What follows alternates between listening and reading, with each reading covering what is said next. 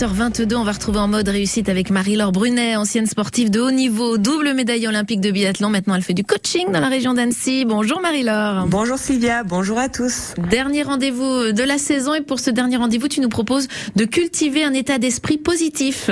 Tout à fait. Pour cette dernière de la saison dans mode réussite, j'ai envie de revenir sur l'intérêt de développer un état d'esprit positif. Tout au long de l'année, j'ai abordé de nombreuses notions, mais si vous devez en retenir une, c'est celle-ci. Et oui, parce que cultiver un état d'esprit positif n'est pas inné. Et pourtant, c'est pour moi un des piliers d'une vie riche et épanouissante. Bouddha a répandu cette parole. Nous sommes ce que nous pensons. Ce qui sous-entend que nos actions découlent de nos pensées. Alors concrètement, en quoi cela peut nous être bénéfique et comment le mettre en pratique cet état d'esprit positif? Alors, cultiver un état d'esprit positif, ça ne veut pas dire appartenir au monde des bisounours, hein, qu'on soit d'accord, mais c'est avoir cette volonté de regarder davantage ce qui fonctionne plutôt que ce qui ne va pas, ce que vous faites de bien plutôt que ce que vous avez loupé. C'est adopter le mode solution plutôt que problème. Et c'est aussi et surtout arriver à vous projeter dans une version positive de ce que vous souhaitez voir se réaliser. Dans de nombreuses situations de ma vie, j'adopte cette attitude positive et ça m'aide à avancer et à passer de l'idée à la concrétisation.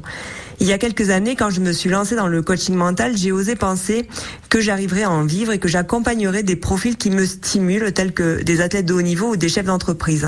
Et c'est le cas aujourd'hui. Alors beaucoup pensent que c'est mon passé d'athlète qui me permet d'être reconnu dans le milieu, mais la réalité, c'est que j'ai cru que c'était possible. Et puis je suis passée à l'action pour bâtir mon futur. Et ça, je pense que c'est vraiment important de pouvoir poser les choses et après les concrétiser. La pensée positive, c'est un état qui s'entraîne, une sorte de rééducation de votre système de pensée. Et c'est important de reconnaître les aspects positifs de votre vie et je vous invite à être gratifiant des bonnes choses qui vous arrivent jour après jour. J'encourage souvent mes coachés à prendre 5 minutes le soir pour noter ou juste se remémorer trois choses positives qui se sont passées au cours de la journée.